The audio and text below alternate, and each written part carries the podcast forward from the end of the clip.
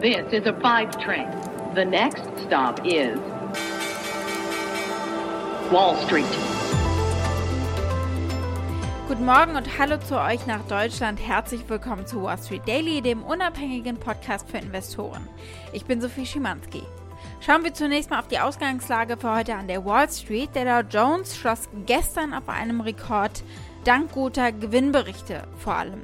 Der Dow legte um 152 Punkte oder 0,4% zu auf etwa 35.609 Zähler und erreichte zu Beginn der Sitzung ein Allzeithoch von 35.669 Punkten. Also er hat nicht ganz auf diesem hohen Wert geschlossen. Der S&P 500 hat 0,3% zugefügt und lag damit weniger als 0,2% unterhalb des eigenen Rekords.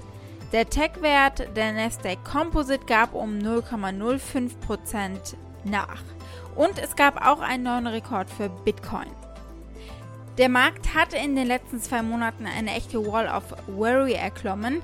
Ängste über die Covid-Fälle und die Delta-Variante, Probleme in der Lieferkette, die Immobilienkrise in China und dann auch noch die US-Notenbank, die das Ende der lockeren Geldpolitik signalisiert und steigende Inflationsberichte. All das erschüttert die Anleger. Der deutsche Aktienmarkt ist weiterhin eher starr in seiner Seitwärtsbewegung. Der DAX schloss am Mittwoch unverändert bei 15.222 Punkten. Und der Handel verlief insgesamt sehr verhalten auch. Zwischen dem höchsten und tiefsten Punkt lagen lediglich knapp 100 Zähler. Vorgestern war das ganz ähnlich, da war die Spanne 80 Punkte, also nochmal was kleiner. Gucken wir auf die Themen heute. Wir schauen auf den Konjunkturbericht der Notenbank, auf das Beige Book. Dann gucken wir auf die Quartalsergebnisse, die es von Tesla gegeben hat, von IBM und von Sartorius. Und äh, dann blicken wir noch auf Pinterest, weil es da Kaufgerüchte gibt. Und die Aktie des Tages ist auf euren Wunsch hin die von Halo Collective.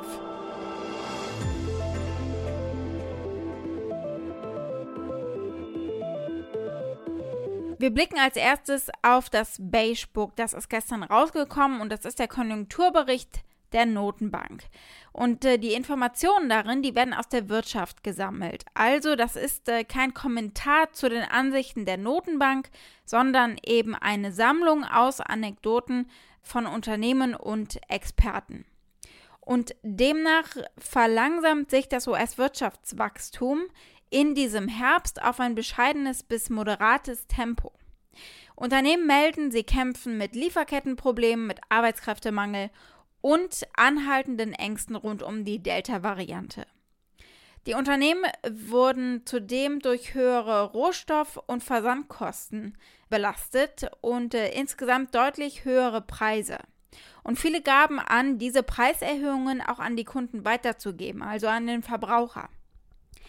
Die Aussichten für die kurze Frist bleiben insgesamt positiv, aber einige Bezirke stellten eine erhöhte Unsicherheit und einen vorsichtigeren Optimismus als in den Vormonaten fest. Das heißt es in diesem Bericht. Ein Lichtblick war der anhaltende Anstieg der Verbraucherausgaben, die in den meisten Teilen des Landes zugelegt haben. Und auch die Produktionstätigkeit nahm zu. In den meisten Bezirken sei außerdem ein robustes Lohnwachstum zu verzeichnen. Klar, weil die Arbeitgeber eben um Arbeitskräfte konkurrieren. Da sehen wir diese Folge ganz klar. Einige Einzelhandels-, Gastgewerbe- und Produktionsunternehmen mussten aufgrund des Mangels an verfügbaren Arbeitskräften die Arbeitszeit insgesamt reduzieren. Sie sagen, dass es Probleme bei der Suche nach Kinderbetreuung ist, äh, Impfvorschriften und insgesamt einfach die Sorge vor Covid-19, äh, dass das der Grund ist, warum sie eben so Probleme haben, Arbeiter zu finden. Ich würde vielleicht noch hinzufügen, dass das äh, robuste Lohnwachstum nicht immer eben bei den Arbeitern ankommt. Gucken wir als nächstes auf die Rekordzahlen, die es von Tesla gegeben hat letzte Nacht. Der Gewinn pro Aktie lag bei einem Dollar und 86 Cent. Erwartet hatte man einen Dollar, 59, also deutlich mehr hier. Auch der Umsatz lag mit 13,76 Milliarden US-Dollar über den Erwartungen. Das Unternehmen wies für das Quartal einen Nettogewinn, also Gap, von 1,62 Milliarden US-Dollar aus und hat damit zum zweiten Mal die 1 Milliarde US-Dollar überschritten. Im Vorjahresquartal betrug der Nettogewinn 331 Millionen US-Dollar, einfach mal um das Wachstum zu sehen. Im Gegensatz zu anderen Autoherstellern steigt der Umsatz von Tesla also und ist es im letzten Quartal auch und sie haben sogar einen neuen Unternehmensrekord aufgestellt. Trotz Chipmangel und Herausforderungen in der Lieferkette, die den Rest der Branche belasten. Die Bank of America hat ihr Kursziel für Tesla angehoben, weil sie eine Erfolgsbilanz in Bezug auf Wachstum, konsequente Kapitalerhöhungen und einen allgemeinen Anlegerhype vorweisen. Tesla könnte auch von staatlichen Subventionen, also Anreizen, profitieren, die es für Elektrofahrzeuge gibt, von steigenden Benzinpreisen natürlich und sogar von Leerverkäufern, die gegen die Aktie wetten, weil sie jetzt eben ihre Position abdecken wollen. Die Aktie steht nämlich inzwischen wieder fast auf Allzeithoch.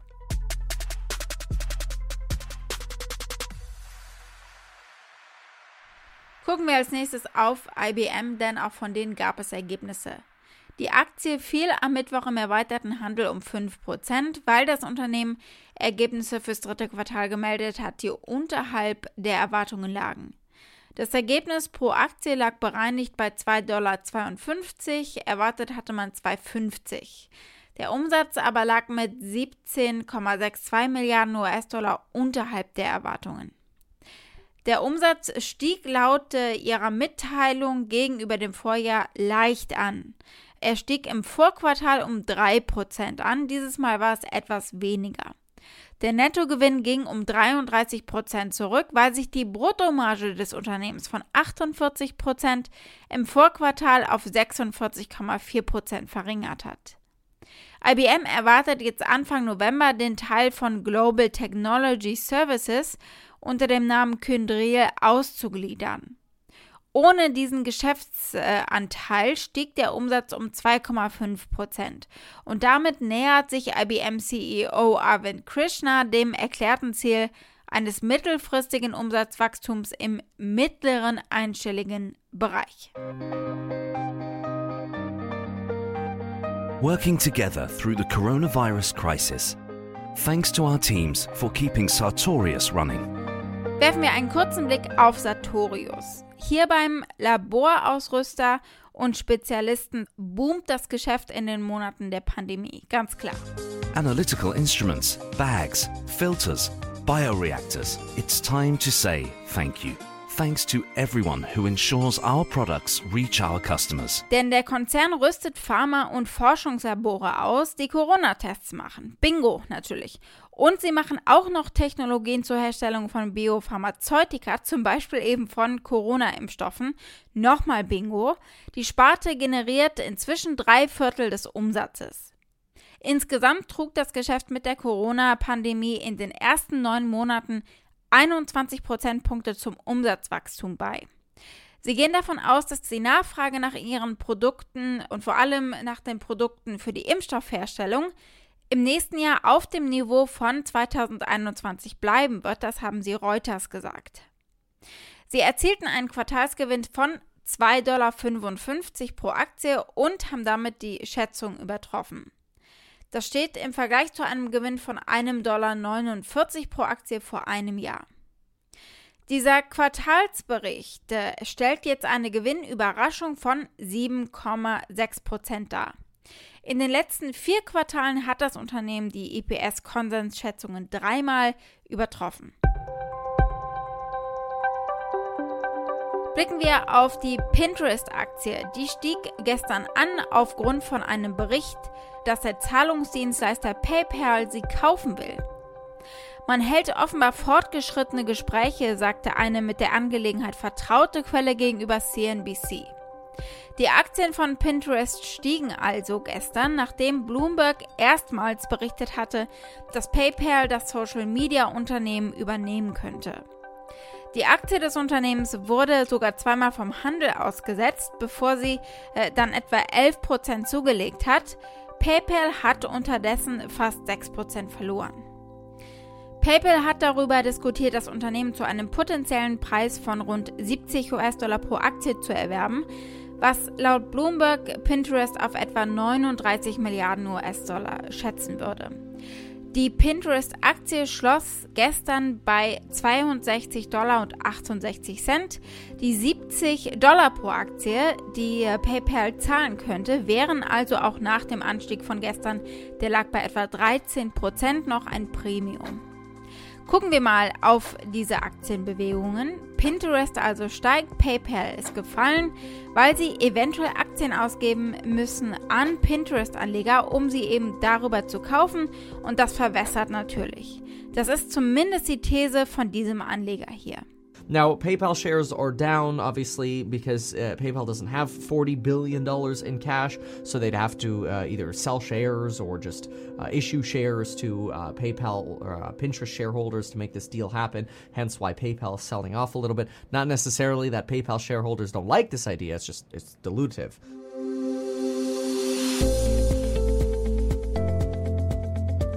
Die Aktie des Tages ist ein Penny Stock und zwar der von Halo Collective.